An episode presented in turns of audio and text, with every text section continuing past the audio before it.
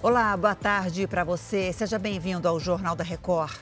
O adeus a Rita Lee, a rainha do rock, morreu aos 75 anos. E um assessor do TSE é exonerado depois de ser preso por violência doméstica em São Paulo. Agora, no Jornal da Record.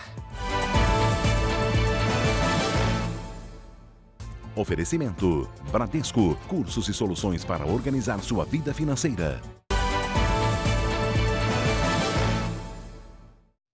Corpo da cantora Rita Lee será cremado numa cerimônia reservada à família, mas os fãs de Rita poderão se despedir da cantora amanhã no velório que será aberto ao público em São Paulo. Oi, Ingrid Gribel, boa tarde para você. Por favor, nos dê as informações. Boa tarde, Janine. Boa tarde a todos.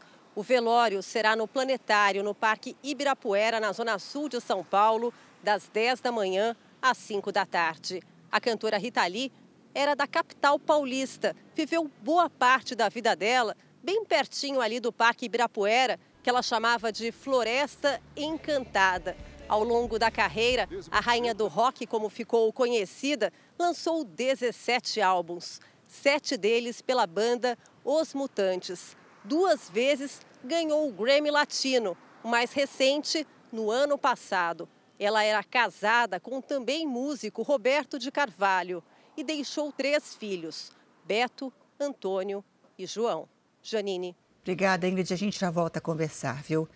Uma candidata a uma vaga de trabalho numa loja, num shopping no Rio de Janeiro, ganhou na justiça uma ação por assédio. Ela gravou as mensagens feitas durante a seleção para a vendedora. Boa tarde, Pedro Paulo Filho. Conta pra gente como é que isso aconteceu. Oi, Janine, uma boa tarde para você, boa tarde a todos. Olha, para fazer a denúncia, a vítima, Tatiane de Souza, usou mensagens de texto numa conversa que ela teve com um homem que seria representante do shopping e que seria o responsável por essa seleção. Nessa conversa, ela foi surpreendida com um pedido de nudes, aquelas fotos sem roupa. Esse caso aconteceu em 2019. A vítima registrou um boletim de ocorrência, acionou a justiça e agora o shopping, a loja para a qual ela foi entrevistada e o autor das mensagens foram condenados a pagar uma indenização de 50 mil reais. Os réus ainda podem recorrer dessa decisão. Janine. Obrigada, Pedro Paulo. Até já. Um assessor do Tribunal Superior Eleitoral é preso por violência doméstica na Grande São Paulo. Eduardo Talhaferro foi detido em flagrante por ameaçar a família em casa. Oi, Mara Mendes, boa tarde para você. E, claro, por isso ele foi exonerado pelo TSE, né?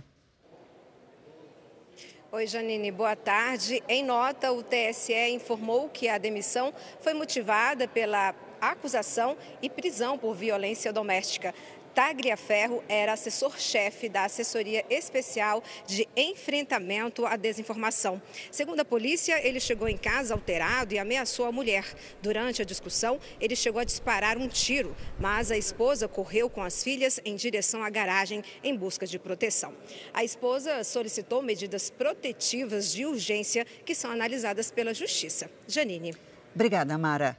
Eu volto daqui a pouco com novas informações. Eu espero você. Até já.